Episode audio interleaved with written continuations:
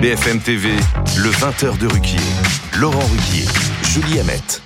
Bonsoir madame, bonsoir monsieur, bonsoir Julie. Bonsoir Laurent, bonsoir à tous. Nous sommes le mardi 31 octobre, date à laquelle une tradition venue des États-Unis voudrait qu'on s'amuse à se faire peur, mais l'ambiance, l'atmosphère du moment fait hélas vraiment peur et cela n'a rien d'amusant. Un sondage ELAB pour BFM TV nous l'a confirmé encore aujourd'hui. 77% des Français sont inquiets depuis l'attaque du Hamas en Israël le 7 octobre dernier et même 83% des Français s'inquiètent de l'augmentation du nombre d'actes antisémites chez nous en France, comme d'ailleurs hélas on a pu encore en constater de ces actes aujourd'hui même. Cet après-midi d'ailleurs, Pierre Ouzoulias, que vous connaissez peut-être, vice-président communiste du Sénat, postait sur X la célèbre phrase du philosophe Franz Fanon, toujours bonne à rappeler, cette phrase, quand vous entendez dire du mal des juifs, dressez l'oreille, on parle de vous. Ce soir, pour parler avec nous de cette inquiétude grandissante, nous recevrons l'écrivain et philosophe Alain Finkielkraut. Et puisqu'il est aussi académicien français, je le disais chez euh, Yves Calvi, eh bien, nous en profiterons pour, dans la deuxième partie de l'émission, revenir aussi sur le débat autour de l'écriture inclusive, puisque ce débat a été rouvert par le président Macron hier à Villers-Cotterêts. Pour tout ça, Julie, je vous laisse présenter évidemment nos équipiers de ce soir et nos autres invités. On a le plaisir d'accueillir ce soir Charles Consigny, avocat pénaliste. Bonsoir Charles. Bonsoir. On est avec Blanche Léridon, directrice éditoriale de l'Institut Montaigne. Bonsoir à vous Blanche. Bonsoir. Frédéric Hermel, journaliste RMC, écrivain. Bonsoir, Bonsoir. à vous. Euh, Frédéric est également invité ce soir Mathieu Lefebvre, député Renaissance du Val-de-Marne et président du groupe d'études à l'Assemblée nationale dédié à l'antisémitisme. Bonsoir à vous. Bonsoir monsieur et bienvenue. Et effectivement, on va commencer par ce climat, j'ai envie de dire climat euh, nauséabond que vit euh, notre pays depuis déjà plusieurs jours. Ouais, avec ces étoiles de David bleues sur les murs de Paris euh, et de plusieurs villes en région parisienne, une soixantaine rien que dans le 14e arrondissement de la capitale qui ont été découvertes hier soir et dans la nuit. Une enquête a donc été ouverte. On va s'intéresser évidemment à, à- aux auteurs, qui est derrière, puisque euh, c'est évidemment le but de cette enquête. Mais juste avant ce témoignage, une femme, une habitante dont le, le mur a été marqué de cette étoile de David bleu, on écoute son témoignage. C'est bien voulu. Ça me fait penser à avant, quand on était bien reçu par Hitler. Donc euh, voilà, on se dit, voilà, on vous a mis ces croix-là, on vous, on vous désigne. Il y a des juifs ici, c'est bon, vous pouvez y aller. Ils m'ont demandé de fermer euh, les volets de l'appartement, ils m'ont demandé d'enlever les plaques, ils m'ont demandé de faire attention. De, si toutefois il y a le moindre souci de les appeler, il y a un numéro où on doit les appeler, ils répondent immédiatement. Évidemment, ce témoignage euh, fait peur, euh, inquiète, nous, angoisse. On a vu le résultat de ce sondage hein, que euh, j'ai donné. Alors, il est à la fois inquiétant et rassurant, quelque part. Le fait que quand même euh, 83% des Français soient inquiets, il y a un aspect rassurant à ce sondage. Vous êtes d'accord, Alain Finkielkraut? Oui, oui, bien sûr. Je, suis inquiet parce que quelque chose est en route et la France n'est qu'un des lieux de cette haine antisémite devenue planétaire. L'Australie est atteinte, le Daghestan, euh, l'Allemagne, la Grande-Bretagne, etc. Mais euh, je ne suis pas surpris. On parle de montée de l'antisémitisme, je pense que nous assistons plutôt à une sorte de dévoilement. Euh, dans les années 2000 déjà, dans les territoires perdus de la République, que euh, Bernard Rougier, le chercheur, a rebaptisé territoire conquis par l'islamisme, les deux injures les plus fréquentes, c'était sale juif et sale français. En 2004, il y avait, ou 2003, une, euh, des, des inspecteurs de l'éducation nationale ont mené une grande enquête qui a débouché sur euh, le, le, le livre concernant les signes et manifestations religieuses, le rapport les signes et manifestations euh, religieuses en France. Le doyen de cette inspection va dans un lycée de banlieue, comme on dit, et on lui dit qu'il n'y a plus d'élèves juifs. Il dit mais pourquoi? C'est bien simple, lui répondent les professeurs. Ils sont partis quand ils étaient, quand ils n'étaient plus assez nombreux pour se défendre. Voilà, Voilà, on, on en est là. Et euh, on en était là en 2004. Et plus récemment, Jean-Pierre Aubin publie un livre, Les profs en peur, qui s'ouvre sur la- l'anecdote suivante. Jean-Pierre Aubin, c'est l'auteur du rapport. Euh, un président de région va dans un lycée Et euh, il, il assiste à un cours d'histoire et le prof d'histoire lui dit bah vous voyez, oui, j'ai fait un cours sur Hitler, sur le nazisme et Hitler sans parler des juifs. Mais que voulez-vous? C'est pas bien glorieux, mais je veux, je ne veux pas voir ma, voiture vandalisée comme la dernière fois. J'ai une femme et des enfants. Il avait peur. Ça, c'était il y a une vingtaine d'années, plus Oui, récemment. non, mais ça, c'était tout récent. Tout mais, récent. Mais maintenant, évidemment, du fait de ce conflit, euh, de la guerre de Gaza, tout, euh, tout se déclenche, tout, tout se ce qui couvait explose quelque Tout part. explose, tout explose, et mais en même temps, si- si- y a- on, on aurait pu voir ce qu'on voyait. Pourquoi n'a-t-on pas vu? C'est ça qui est très intéressant. Vous, vous regardez ces, ces étoiles de David. Évidemment, vous dites, c'est les années 30. Forcément, Bah oui. c'est quelque chose, c'est ça, ça revient. Mais on a utilisé retour des années 30, cette expression, tout au long des années 2000-2010. Mais pour dire quoi? Pour dire quoi? Euh, des, des journalistes, des sociologues, des, des, des philosophes, pour dire que l'islamophobie aujourd'hui occupe la place dans le nouveau racisme qui était celle de l'antisémitisme. Autrement dit, les musulmans sont les, nouveaux juifs, et c'était ça le retour des années 30.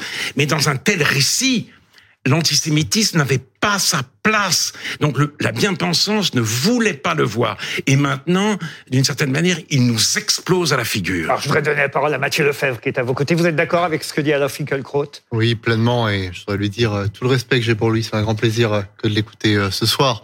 La bête immonde n'avait jamais disparu. Elle était là, tapie dans l'ombre, et aujourd'hui, elle se retrouve au grand jour. Ce que nous avons vu dans les rues de Paris et à Saint-Ouen doit nous horrifier tous. Tous les républicains de ce pays doivent euh, se lever et s'indigner face euh, à cela. Il y a aujourd'hui des nouveaux visages euh, de l'antisémitisme que sont euh, le complotisme, la haine d'Israël et évidemment l'islamisme.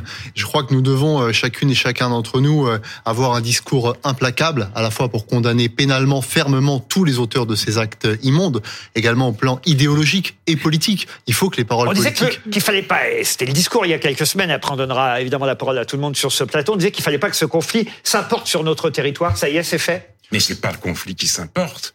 Ça n'a rien à voir. D'ailleurs, je crois, j'irais même jusqu'à dire que le pogrom du 7 octobre en Israël n'a rien à voir lui-même avec le conflit israélo-palestinien. Parce que C'est un déclencheur. oui, non, mais ce que je veux dire, le conflit israélo-palestinien, c'est un conflit de territoire. Oui. Hein, voilà. Les, les, les, les Palestiniens veulent un État, mais le Hamas n'a pas n'a aucun problème territorial. Il veut compris purger Il ne veut pas la terre musulmane de la Donc- présence juive. Et c'est pour ça d'ailleurs qu'il reçoit un écho planétaire. Donc, il, il se, bien sûr, à la faveur de ce qui se passe, ça se déclenche. Il y a une ça, sorte de désinhibition, déclencheur. de Euh, désinhibition vous voulez- vous forcenée. pas imaginé ça il y a quelques semaines, oui. Je voulais revenir sur vos propos dans le JDD. Voilà ce que vous dites. On redoute l'importation d'un conflit israélo-palestinien, mais ce qui se passe est beaucoup plus grave.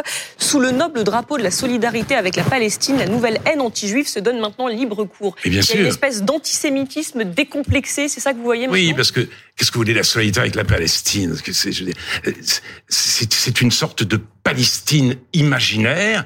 C'est le parce que il y a, y, a, y a des conflits dans le monde, il y a, y a des bombardements, il y a des victimes collatérales, etc.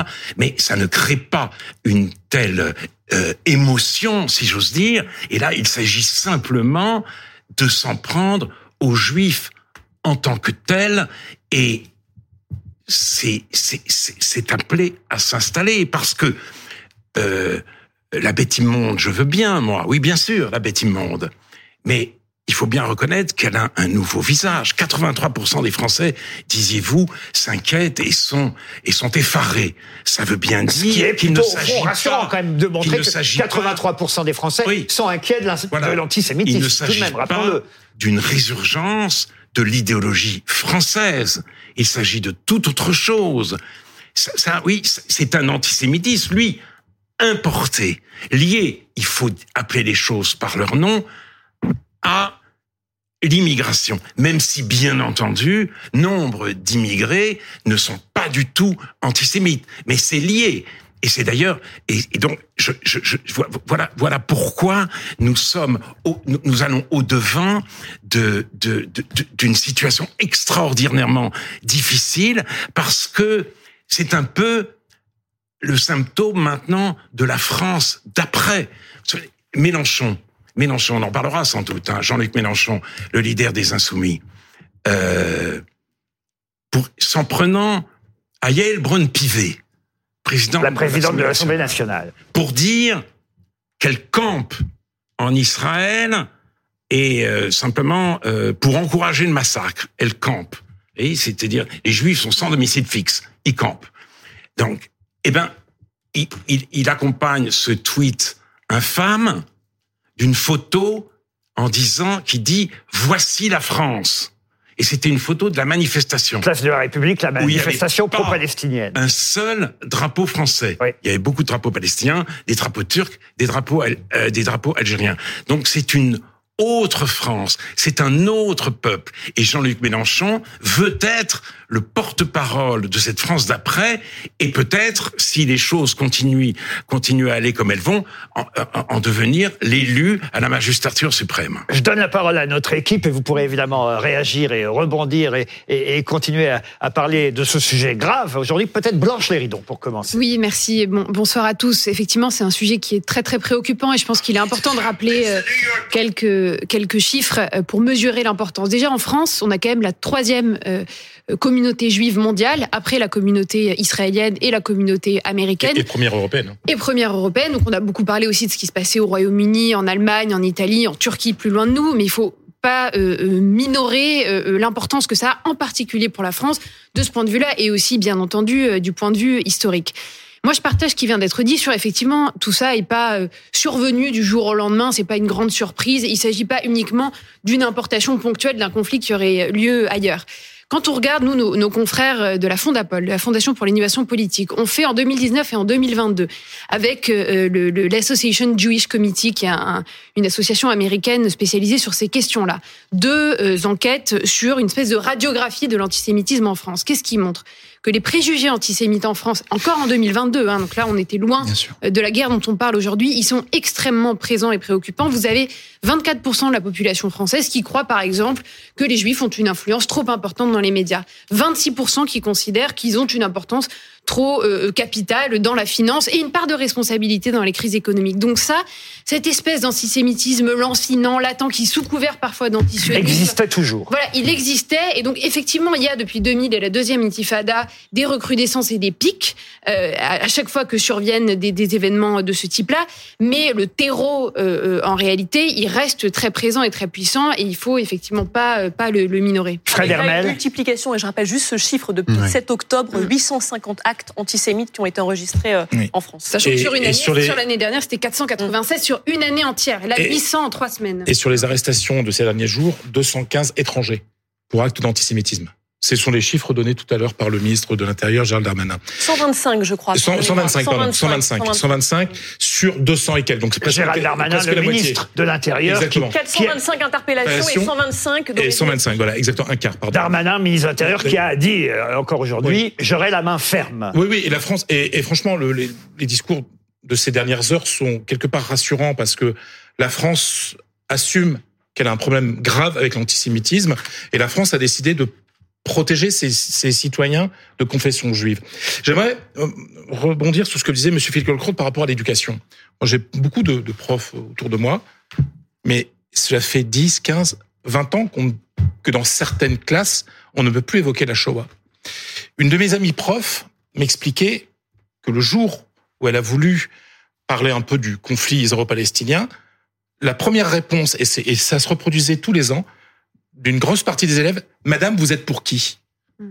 C'est-à-dire que beaucoup de jeunes, et on va dire les choses telles qu'elles sont, d'origine de culture arabo-musulmane, ne voient ce qui se passe en Israël, en Palestine, que, que d'un côté, en fait, il faut prendre parti, c'est-à-dire qu'il n'y a aucune possibilité de regarder ce phénomène en disant oui, d'essayer d'apprendre quelque chose. Non, vous êtes pour qui et plusieurs fois, elle les a menacés. Parfois, la fête, je moi, si je peux pas faire court, je vous donne les photocopies et vous me foutez la paix. Et c'est, et ça, c'était il y a 15 ans. Et depuis, ça se répète quasiment tous les ans. Donc, quand euh, les belles âmes disent oui, mais c'est une question d'éducation, il faut que l'école s'occupe de ça, que l'école parle de la Shoah, etc. Non, l'école, dans beaucoup d'endroits de ce pays qui s'appelle la France, ne peut plus enseigner Alors, cette question. Il faut peut-être, et je vais donner la parole à Charles Consigny et vous redonner tout de suite la parole derrière, il faut peut-être aussi quand même préciser, expliquer, si ce n'est expliquer, en tout cas à rappeler que euh, ce climat désolant, parce que vraiment moi je suis euh, euh, abattu par, par, par, par ce que j'entends, des deux côtés parfois d'ailleurs, parce que c'est vraiment terrible. On, a, on assiste aussi sur les réseaux sociaux à, à, à une guéguerre euh, et à un ton euh, vraiment euh, terrible, même de gens très intelligents parfois, dont on est surpris de, de lire ce qu'on lit sur euh, les réseaux sociaux. Et, et pourquoi je dis ça? C'est parce que, au fond, ce conflit israélo-palestinien, pardon, j'y reviens, qui existait, euh, cet antisémitisme qui couvait aussi, il ne nous sautait pas aux yeux non plus, parce que jusqu'à présent, ce conflit, cette guerre euh, entre Israël et le Hamas, ou Israël et, et la Palestine, si vous préférez, mais même si ça n'est pas la même chose, cette guerre-là, on ne l'a jamais connue sous l'ère des réseaux sociaux et des chaînes info. Et d'un seul coup, Oui, mais- ça nous explose quand même aussi à la figure à cause de ça. faut quand même aussi le dire. Charles Consigny. Oui, alors après, euh, je, je, on n'a pas, il y avait déjà le rap, il y avait euh, les, les, les, les radios où on pouvait s'exprimer euh, pas mal de choses. Oui, mais faut comparer 4-5 artistes avec sûr. tout ce qu'on lit actuellement Mais, sur, euh, sur les réseaux. Mais quand même, le fait qu'il y ait eu euh, un fond euh, d'antisémitisme euh, dans une certaine jeunesse euh, française, ça c'est quand même malheureusement quelque chose qui existe euh, depuis longtemps. Euh, là, le, le, ce qui est plus inquiétant, c'est que j'ai l'impression que ça dépasse un peu le, le, stade générationnel et un antisémitisme qui était, pour dire les choses clairement, hein, dans une partie des jeunes, et je dis bien toujours une partie, hein, une partie des jeunes de banlieue, une partie des jeunes de confession musulmane, et je dis bien toujours une, une partie d'entre eux. Euh, l'antisémitisme a, a, a été est encore une espèce de code culturel en fait, une espèce de, de, signe de, de, ralliement. euh, Et l'ennemi commun, c'est Israël. Moi, je voudrais juste en, en, un mot, je, je pense qu'il faut quand même qu'on s'interroge sur les causes euh, de, cette montée. Je pense qu'il y a une offensive mondiale, comme l'a très bien dit euh, Alain Finkielkraut. Il y a une offensive idéologique mondiale de l'islamisme, des frères musulmans, dont l'antisémitisme est un des ingrédients.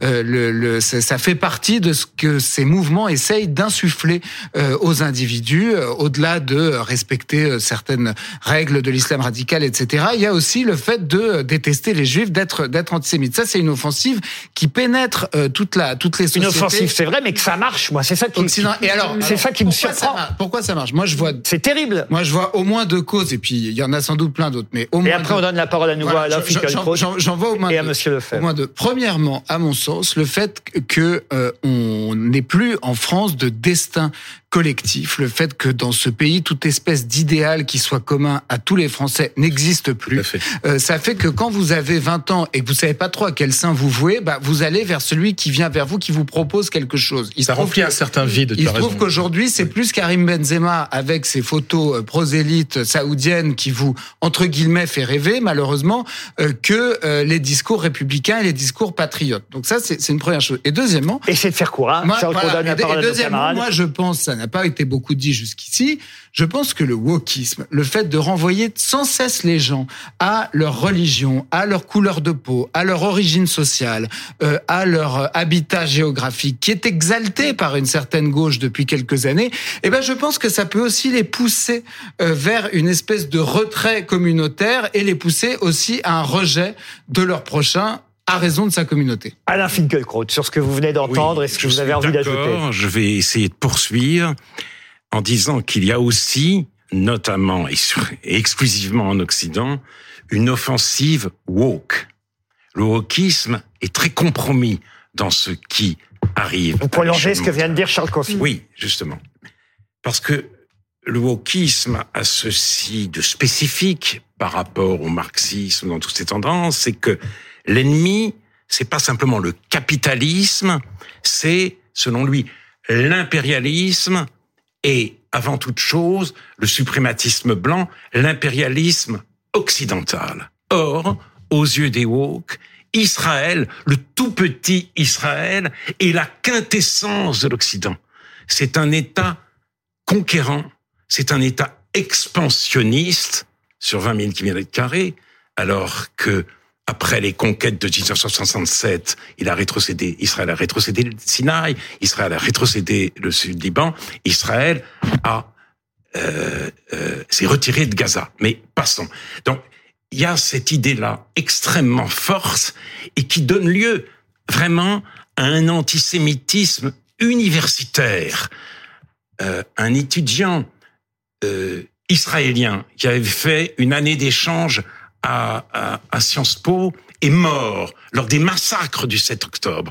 Le, le, directeur de Sciences Po a voulu lui rendre hommage. Des affiches lui ont été dédiées. Ces affiches ont été lacérées et une étudiante a voulu les recouvrir d'appel euh, au soutien à la résistance palestinienne. Et je vais vous dire une, une anecdote mais ça c'est en Amérique, mais elle est tout à fait saisissante, tout à fait saisissante pour voir ce à quoi nous avons affaire, encore une fois, à niveau mondial. Un conférencier à Stanford, la grande université américaine, impute la responsabilité du conflit aux sionistes et il définit le Hamas comme un, un, groupe de, de résistance. Et et, le pogrom comme, un fait de résistance. Mais il va plus loin. Il demande aux étudiants juifs de lever le doigt. Il lève le doigt, il les sépare des autres en disant, bah voyez, je vous fais maintenant ce que les juifs font aux Palestiniens. Ensuite, il demande, et c'est ça qui est très intéressant, combien a eu de morts pendant l'Holocauste? 6 millions, lui répondent les étudiants juifs. Ah, seulement 6 millions. Et il continue en disant, que les victimes du colonialisme sont beaucoup plus nombreuses. Et enfin, il demande à tous les étudiants euh, d'où viennent leurs, leurs ancêtres. Et à, chaque réponse, il dit euh, colon ou colonisé, colon ou colonisé. Et un type dit oui, moi, euh, ma famille vient d'Israël. Ah bah évidemment, euh, indubitablement colon. Voyez, donc c'est cette division du monde entre dominant et dominé, colon et colonisé, et encore une fois, le, le, le, les Juifs sont vraiment du mauvais côté. Ils sont, ils sont, ils, ils sont dans le dans le mauvais camp, et à cet égard, tout est permis contre eux au nom de la lutte contre la domination et contre le suprématisme blanc. C'est ainsi que la victime superlative d'hier devient en quelque sorte le, le, le, le modèle de l'horreur. On va donner la parole au député Mathieu Lefebvre, mais juste pour rappeler votre position, parce que c'est très clair, hein, dans le JDD récemment, vous avez dit, je suis le premier, je vous cite hein, Alain Finkielkraut, je suis le premier à dénoncer la colonisation euh, rampante de la Cisjordanie par Israël. C'est important de le dire pour mm. comprendre la globalité de vos propos. Hein. Euh, je répète, je suis le premier à dénoncer la colonisation rampante de la Cisjordanie par Israël. Cette politique est mortelle pour les deux peuples, mais toutes les implantations juives de Gaza ont été démantelées en 2005. C'est donc à la décolonisation de son territoire que le Hamas a répondu par la violence illimitée. Voilà. C'était important euh, de merci, le rappeler. Merci de cette précision. Mathieu Lefebvre. Oui, mais je crois qu'il y a aussi dans notre euh, politique euh, publique, dans nos politiques, des gens qui sont loin d'être irréprochables dans la condamnation de l'antisémitisme et qui euh, s'ils ne sont pas antisémites eux-mêmes, du moins sont complaisants avec l'antisémitisme. Je rappelle que cet été, Médine, un rappeur au calembour antisémite, avait table ouverte chez un parti républicain. Je rappelle le tweet de Monsieur Mélenchon. Monsieur Mélenchon, quand il utilise le mot camper à Tel Aviv, il sait très bien ce qu'il utilise. Il est responsable pour vous de cette montée Il est complaisant avec l'antisémitisme. S'il y a une telle effloraison de ces discours, si nous avons les horreurs que nous vivons chaque jour dans notre pays, c'est aussi parce qu'une partie de ces discours politiques le, le légitime. Après, si, je, si, je, puis me permettre, puisque vous êtes de, de, la, de la, majorité, quand, quand, on a une situation pareille, on se demande aussi ce qu'ont fait les pouvoirs publics de, depuis tant d'années. Euh, en l'occurrence, j'ai pas eu l'impression depuis six ans euh, que le problème, notamment des banlieues, ait été pris vraiment à bras le corps. C'est un problème qui revient à chaque mandat de chaque président, mais euh, autant on sentait sous Sarkozy un certain volontarisme, le fait de nommer des personnes euh, incarnant la diversité à des gros postes, faire les internats d'excellence, des choses comme ça. Il y a la sécurité, le Karcher, etc. Bon, bref, un. Sous Hollande, c'était un peu plus des choses de gauche, les contrats aidés, euh, des, machins comme ça, si je puis m'exprimer me, ainsi. Sous Macron, qui était pourtant porteur de l'émancipation, de la Startup Nation, etc. Qu'est-ce qui s'est passé exactement pour ces jeunes dont on sait que euh, il faut quand même à un moment donné les prendre en main? Bah pas grand-chose, franchement. Donc je, je me demande aussi si euh, voilà. Je, je me Il demande ce qu'on a fait pour, éviter on ça. est là un petit peu loin euh, du débat qui nous occupe. Vous savez, la Bah question, euh, bah pardon, euh, la question de l'antisémitisme, c'est pas qu'une question des quartiers, c'est pas qu'une question des banlieues. Il y a de l'antisémitisme. Aujourd'hui, c'est quand Il même y a aujourd'hui 800 actes. Vous l'avez rappelé, madame. Si on a le double en deux semaines de ce qu'il y avait l'an dernier, c'est parce qu'on a un problème qui est généralisé. Oui, enfin, en l'occurrence, c'est pas les cathos qui, euh, aux der- dernières nouvelles, c'est pas dans la communauté catholique en France que je- l'antisémitisme revient. Je pense qu'il faut faut quand même aussi accepter de Il voir les choses choses. pour les traiter. Nommé les choses tout à l'heure. Je pense qu'il y a de nouveaux visages de l'antisémitisme. Il y a la haine d'Israël. Euh, la haine d'Israël, c'est une haine euh, du juif sous couvert de ce qu'il y a de pire, c'est-à-dire l'antiracisme. Il y a évidemment le complotisme. Le complotisme, on l'a vu depuis le 11 septembre 2001, a aujourd'hui euh, table ouverte dans notre pays. Et puis il y a évidemment euh, l'islamisme. Mais je pense que le raccourci que vous faites, consistant à dire qu'il y aurait de l'islamisme uniquement dans les quartiers et que ce serait uniquement les jeunes de banlieue qui Je seraient pense qu'il y a, responsables de cela, pour une part, ne- chez ces bon. Jeunes-là, savez, je pense qu'il faut pas confondre islam et islamisme. La majeure partie-. J'allais effectivement intervenir pour dire. c'est oui, mais, mais- c'est aussi grave de mélanger, de, confondre les juifs et Israël Eh que de confondre les musulmans et l'islamisme. C'est pareil. On vient d'un moment qui appelle à un peu d'unité nationale. Oui, enfin, monsieur, non, mais c'est trop décevant là. Je suis désolé, monsieur le député. Non, non, non, Faites un effort. Il faut être à la hauteur de la situation.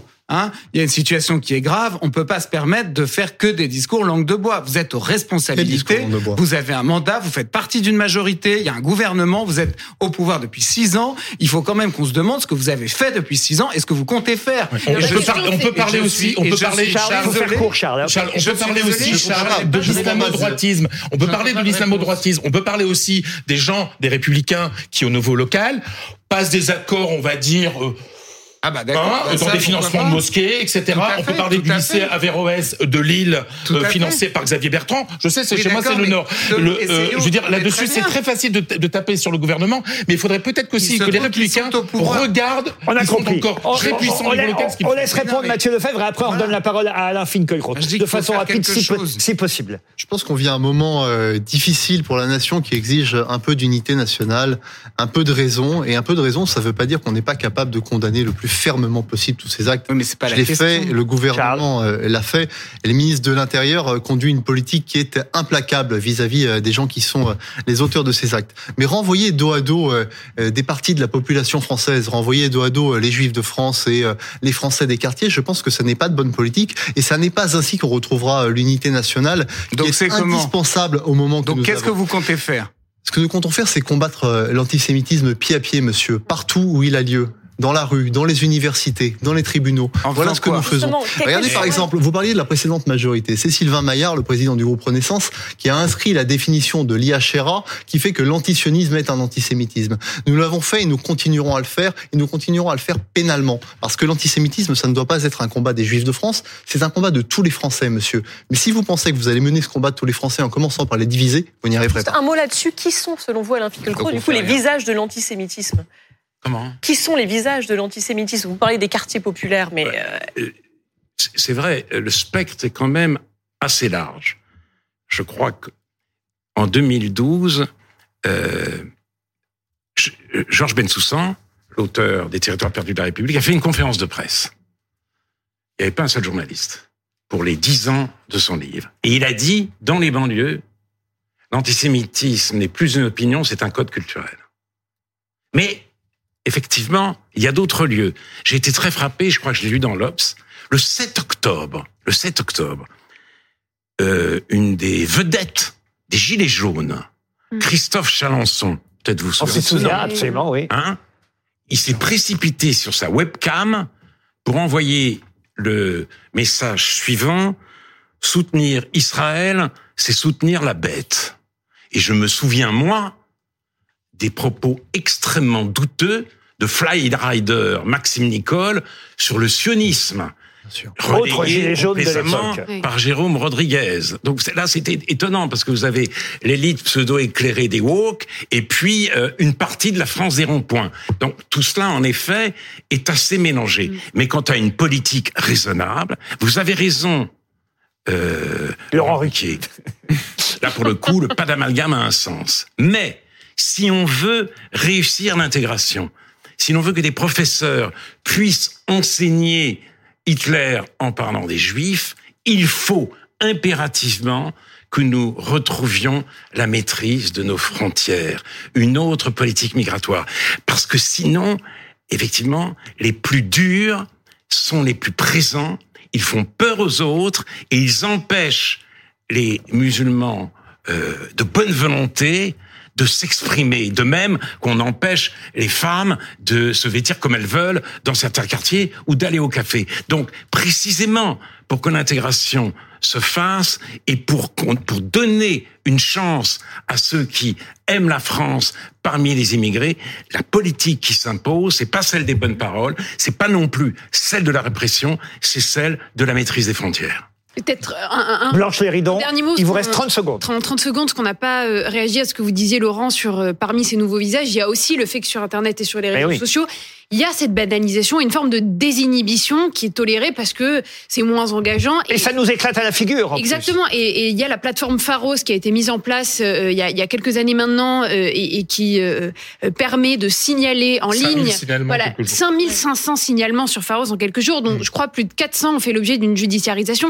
C'est absolument démentiel. Et donc, il y a aussi ces actes-là qui paraissent, enfin, qui, qui, qui sont d'une lâcheté absolument hallucinante, mais qui sont de plus en plus nombreux et qui parfois sont le fait euh, d'anonymes euh, derrière euh, le- le- leurs écrans, qui, qui iront peut-être pas taguer les rues ou insulter ou faire des actes violents, mais qui se cachent derrière ce, cet antisémitisme-là qu'il faut aussi résolument combattre. Vous restez avec nous jusqu'à 21h. On va continuer évidemment à parler de ce sujet. On- gardera un peu de temps quand même pour parler effectivement aussi euh, de ce débat euh, moins important peut-être, mais au fond, euh, ça rejoint le wokisme dont on parlait tout à l'heure. Ce débat sur l'écriture inclusive suite au discours du président Macron hier à Villers-Cotterêts. Vi- Pardon, Villers-Cotterêts, c'était pour l'inauguration de la Cité de la langue française langue française qui vous est chère, puisque, rappelons-le, Alain Finkielkraut, vous êtes académicien français. Tout ça, ce sera dans quelques minutes après une pause commerciale, comme disent certains.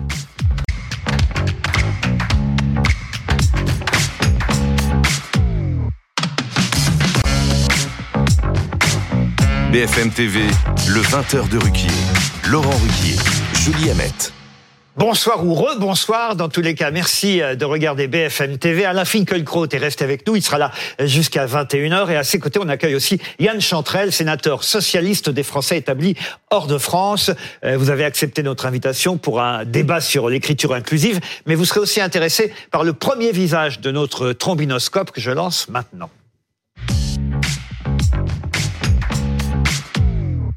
Puisqu'il s'agit d'Ori Megidish, soldat, soldate pardon, militaire de Tsahal qui a été libérée. Ouais, elle a été, euh, elle a été retenue donc depuis le 7 octobre, libérée hier. Elle est rentrée chez elle. Elle a passé euh, des examens médicaux. Visiblement, elle se porte bien. C'est ce que dit l'armée israélienne. On n'a pas beaucoup, beaucoup plus d'informations euh, sur les conditions de sa libération. Et j'avais choisi ce, ce visage pour rappeler qu'aujourd'hui, cet après-midi même, et je crois que vous étiez euh, sur place, euh, aujourd'hui, des familles d'otages ont lancé un appel à l'aide à Paris, à l'hôtel de ville. Euh, le frère de Daniel Toledano, âgé de 27 ans, a été kidnappé pendant le festival de musique et, et cette famille est toujours évidemment euh, très très inquiète et a imploré l'aide de la communauté internationale. Regardez. La Croix-Rouge ne- n'en fait pas assez. C'est simple. Il faut entrer pour savoir où sont les bébés, où sont les euh, rescapés de la Shoah, sont, où sont-ils? Il faut exiger qu'il y ait un accès aux médicaments. C'est une exigence humanitaire normale et nous n'attendons rien de moins que de la Croix-Rouge. Ce ne sont pas du tout les bonnes images, qui n'ont pas du tout de rapport avec ce que j'ai dit, mais c'est pas grave. C'est une mésentente entre la régie euh, et nous. Vous étiez à, à l'hôtel de ville aujourd'hui? Non, j'étais pas directement à l'hôtel de ville, mais euh, effectivement, je suis sénateur euh, des Français établis hors de France, donc je représente tous mes compatriotes qui sont établis hors de France.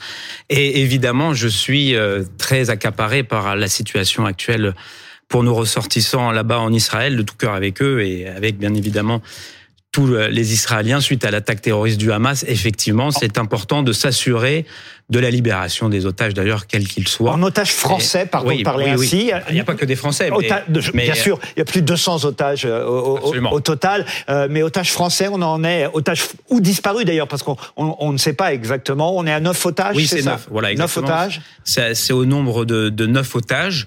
À l'heure actuelle, bon alors après tout le monde n'a pas pu être identifié, mais à l'heure actuelle ça serait 9 otages. Il y a aussi 35 de nos compatriotes qui, qui sont morts aussi dans ces attaques terroristes.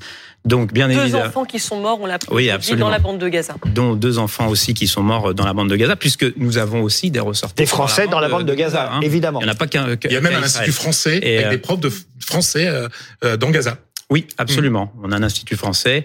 Donc c'est important d'être présent, bien évidemment, en solidarité, bien sûr, avec l'État d'Israël, le peuple, le peuple israélien. Et puis, évidemment, faire attention justement parce que j'ai vu que vous allez, on va aborder un autre sujet bien évidemment euh, qui est l'écriture inclusive, mais quelque part, je suis désolé parce qu'on a eu ce débat-là hier soir au Sénat. On voyait la situation de notre pays, la crise inflationniste. J'ai regardé les chiffres, c'est pratiquement un tiers de nos compatriotes qui n'arrivent pas à faire trois repas par jour. Vous avez la montée des actes antisémites dans notre pays qui est très inquiétant et que vous avez largement relayé et à juste titre. Et vous avez les conservateurs habituels qui eux considèrent que le sujet majeur du moment, c'est d'aller interdire l'écriture inclusive. vous allez trop vite. Vous allez trop vite. C'est pas le sujet du moment. Pour ça, je vous dis que c'est le sujet du moment absolument. C'est pas vraiment. On va, on va y venir. On va y venir, mais je pense absolument que la situation que vous évoquez est d'une gravité bien plus importante. Oui, mais pardon, c'est vraiment pas ce, ce, dont on voulait parler tout de suite. On va en parler dans cinq minutes et, et on ouvrira ce débat. effectivement, et là, Monsieur Finkielkraut pourra, vous répondre. On a bien compris que vous étiez plutôt favorable à l'écriture inclusive, mais vous allez plus vite euh, que, que, la musique ou que les musiques. Restons sur les visages du trombinoscope avec un deuxième visage qui nous ramène à la politique euh, intérieure française et un sondage sorti aujourd'hui puisque j'ai choisi euh, le visage de Philippe, de, Philippe, d'Édouard Philippe, maire du Havre et ex-premier ministre. C'est un sondage IFOP pour le Figaro, alors qui confirme euh, que Marine Le Pen est loin devant. Elle arriverait même largement en tête du premier tour, quel que soit l'adversaire macroniste, 31 à 33 des intentions de vote. Mais ce qu'on apprend surtout, Laurent, c'est qu'Édouard Philippe apparaît donc comme le mieux placé dans le camp des macronistes. Alors c'est ça, on voit que la majorité présidentielle obtiendrait 25% avec Édouard Philippe, 19% avec Gabriel Attal, 18% avec Bruno Le Maire et, et 16 pour l'instant avec Gérald Darmanin. Je dis bien pour l'instant parce qu'au fond, est-ce que ces sondages sont intéressants? On est à quoi? Trois ans et demi, euh, quatre ans de, de, de la présidentielle, euh, Charles Consigny? Je, je, je trouve qu'on est trop focalisé sur l'élection présidentielle en France. Moi, je suis pour une réforme des institutions, pour euh, que le président ait un peu moins de pouvoir, que pour que tout ne tourne pas autour de lui. La République de, de Jean-Luc Mélenchon, c'est ça pas, celle de Mélenchon, mais je, je pense qu'il faut qu'on change quelque chose, que c'est pas possible d'être comme ça suspendu mm. euh, à cette élection présidentielle. Après, ces sondages qui sont très prématurés donnent quand même quelques quelques ah. tendances. Oui, vous, vous, vous, êtes contre, mais quand même, vous allez retenir quelque chose du sondage. Bah, je, quelque chose qui vous arrange, quoi, par exemple non, non, non, je retiens rien qui m'arrange. Moi, je suis pour le retour du clivage entre la droite et la gauche.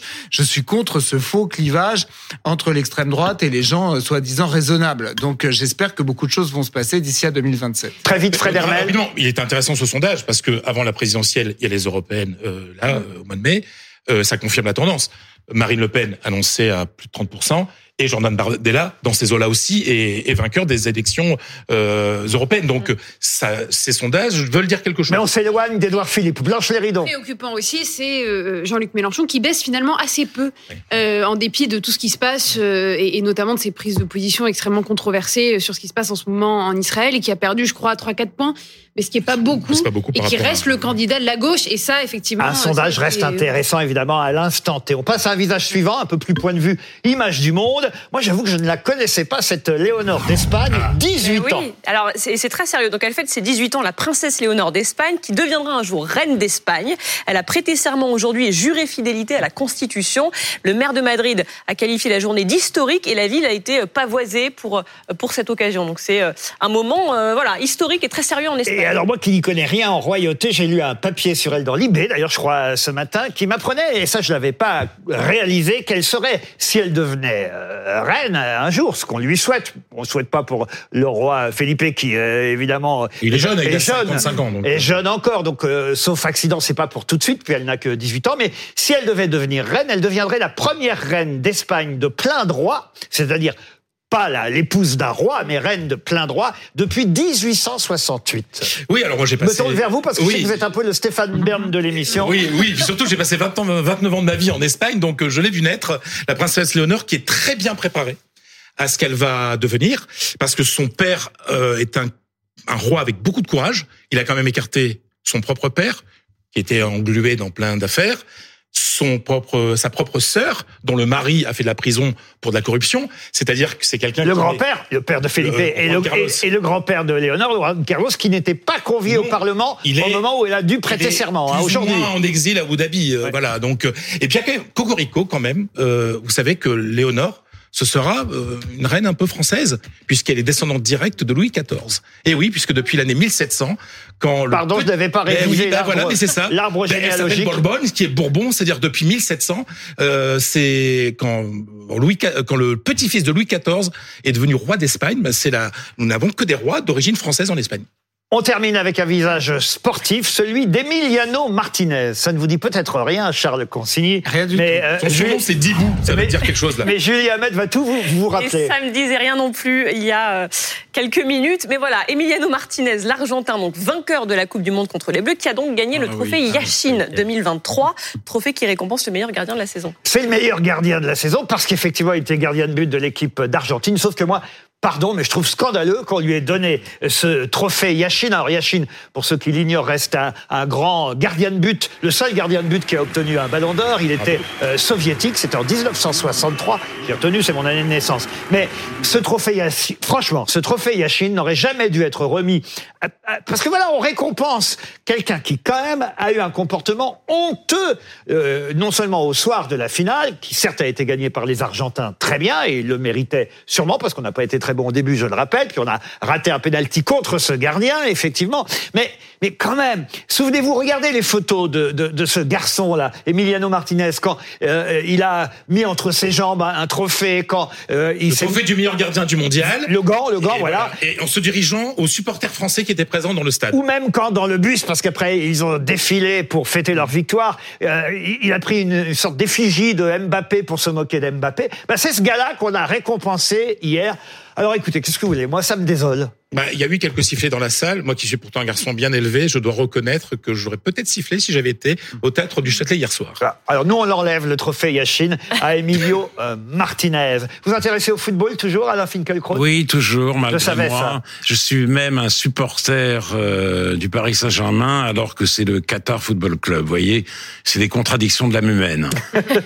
Euh, dans le trombinoscope, je sais que vous auriez aimé que je mette l'humoriste de France Inter, Guillaume Meurice. Vous pouvez m'expliquer pourquoi?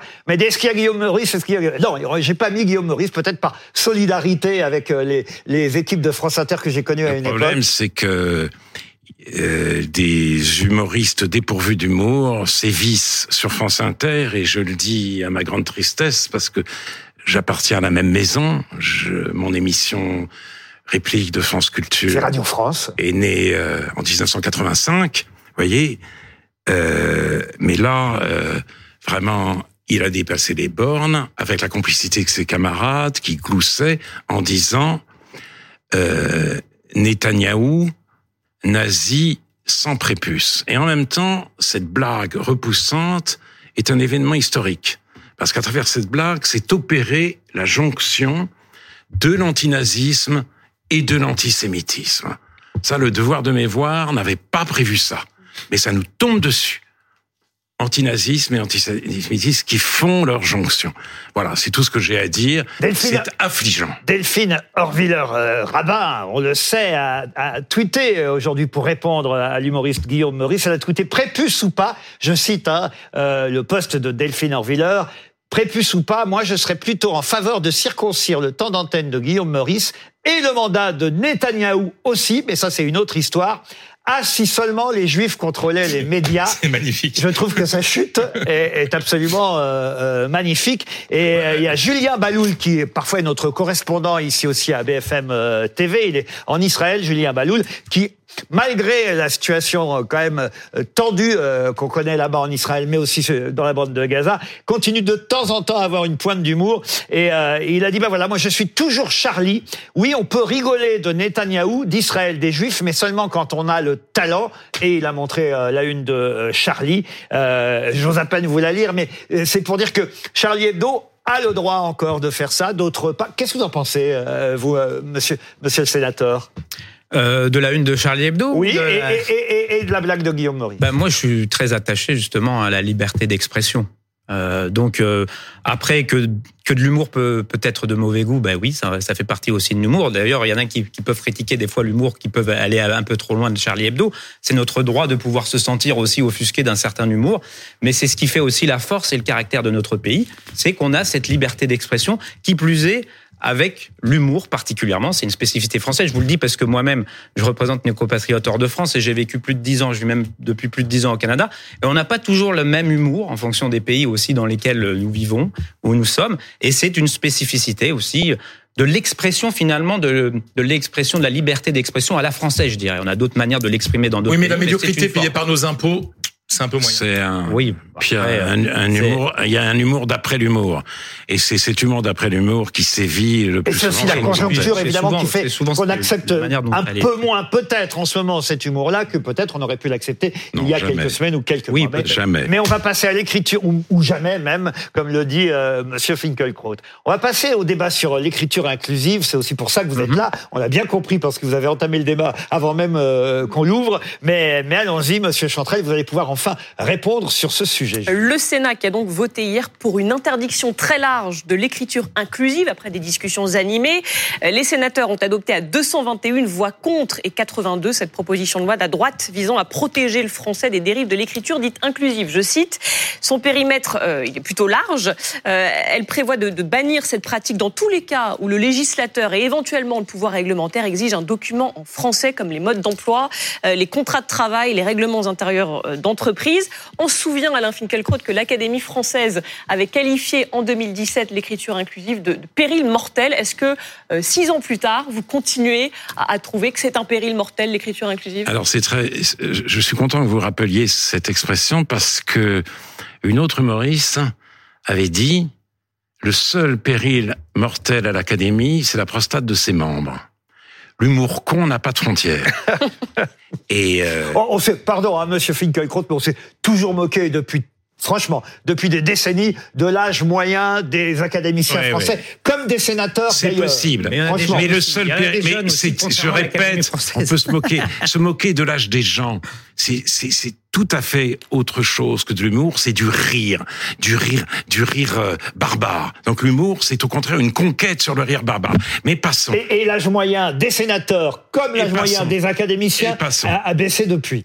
Oui, il a- il a- enfin, les- non, je suis vieux, je vous rassure. Mais euh, On est tous le vieux de quelqu'un. Simplement, Flaubert a dit je n'écris pas pour le lecteur d'aujourd'hui, mais pour tous les lecteurs qui se présenteront tant que la langue vivra. Parce que la langue peut mourir et elle meurt aujourd'hui sous nos yeux. Elle meurt dans les réseaux sociaux, elle meurt, elle meurt. La syntaxe s'effondre, le vocabulaire sera bougri, le globish prend le pouvoir et en plus de ça, il y a des vandales.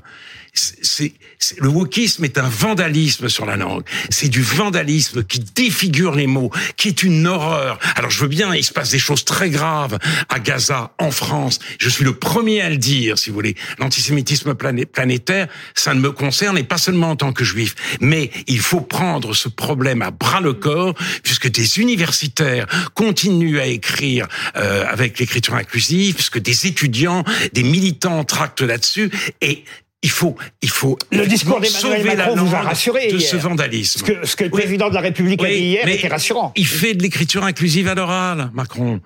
C'est lui, Celles et ceux. Comment ça, il fait l'écriture celles et ceux, celles et ceux tout le temps, toutes et tous. C'est quoi C'est d'écriture inclusive l'oral. Il le dit lui-même, le masculin c'est le neutre. Pourquoi il dit pas ceux les, les femmes se sentent pas vexées quand on dit ceux, elles se sentaient pas vexées avant. J'avoue que moi-même, je- de temps en temps, je dis celles et ceux. Je trouve que c'est peut-être plus élégant quand même. Non, c'est pas élégant et quand c'est systématique, c'est ridicule. C'est absolument ridicule.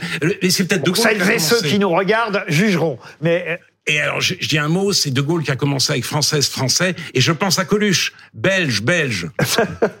qu'est-ce que vous répondez à ça, Monsieur Chantrel? Oui, bon. Là, je vois qu'il y a beaucoup de raccourcis, de mélanges, des choses qui n'ont pas forcément de cohérence et à voir entre elles. Mais justement, celles et ceux qui se soucient de l'écriture inclusive, c'est ceux qui se, celles et ceux qui se soucient justement de l'égalité entre les hommes et les femmes. Parce que ça n'est pas anodin, justement. Quand on regarde les personnes qui se mobilisent contre l'écriture inclusive, c'est les, les mêmes personnes qui se sont toujours mobilisées. C'est ce que je disais au départ, justement, le camp de la réaction conservateur, qui s'est toujours opposé que ce soit les lois sur la parité, sur l'égalité salariale. Ce sont les mêmes personnes. ce, sont, ce, ce sont absolument les mêmes personnes qui s'y opposent. Alors après, de dire que l'écriture est un train, que c'est la catastrophe. Hein, moi, je n'ai faut pas avoir ce, ce, ce, discours totalement pessimiste, décliniste, qui n'est pas du tout à l'image d'une langue qui se doit d'être vivante. D'ailleurs, cette langue, elle est parlée, le français, il est parlé très différemment, qu'on soit au Québec, qu'on soit en France et qu'on soit en Afrique. Et c'est ce qui fait sa beauté, sa richesse. Elle est vivante d'avoir quand, on la laisse vivre, pas quand on impose quelque chose qui n'est pas eh ben, naturel. c'est qui qui impose C'est ceux qui veulent interdire. Ah, non, non, Nous, l'écriture inclusive est imposée par un micro Il n'y a aucune loi qui l'impose. Là, par contre, il y a une loi qui veut qui veut l'interdire. Vous n'allez jamais à l'université alors parce ceux que qui veulent imposer des choses, c'est ceux effectivement qui la combattent. Mais je n'ai pas vu un seul. Alors, vous savez, depuis 2000, 2018, il y a eu neuf propositions de loi visant à interdire l'écriture inclusive. Et comme je vous ai dit, je pense qu'il y a des sujets de préoccupation beaucoup plus mais majeurs par le patriotes. Dans ce cas-là, il y a toujours un sujet. Mais il n'y a pas un seul, une seule proposition de loi pour l'obliger. Donc c'est des fantasmes dans votre tête. mais non, il y a des pratiques, notamment à l'université et dans l'administration, et pourtant c'est interdit. Il y a de, à la mairie de Paris, à Périgueux. Exactement. Vous, pourrez faire toutes les lois que vous voulez.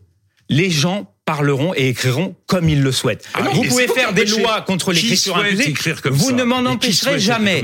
Alors ensuite, ce que je veux Il n'y a pas beaucoup de gens qui utilisent Riel, tout de même. Non, mais, que des bien sûr, mais après ça, c'est de l'écrit. Après, la transformation de lire de l'écriture inclusive avec des points ou à l'oral, c'est pas ça l'écriture inclusive. Non. C'est ce qu'on vient de faire. Je voudrais Alors après, le texte, ce qu'il faut quand même voir par rapport au texte, qui est particulièrement dangereux c'est que ça n'est pas aux législateurs que nous sommes et législatrices de définir ce que doit être le bon ou le mauvais français. Législatrices, hein, et, et, et, il faut pas éventuellement également parce qu'on va peut-être faire aussi des propositions de loi pour interdire l'argot ensuite. On va faire des propositions de loi pour pour interdire le verlan.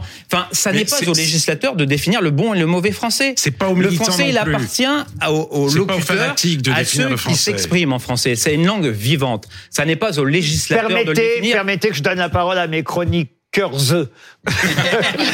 on, est passé un peu vite là-dessus, mais vous avez mentionné euh, euh, l'intervention euh, du président de la République hier. Qu'est-ce qu'il a fait le président de la République hier? Il a quand même inauguré la Cité internationale mhm. de la francophonie. Il faut quand même rappeler que c'est le plus gros projet d'institution culturelle et éducative de euh, et patrimonial aussi, hein, parce que euh, après Notre-Dame de Paris, c'est un des plus gros chantiers entamés dès le premier quinquennat d'Emmanuel Macron.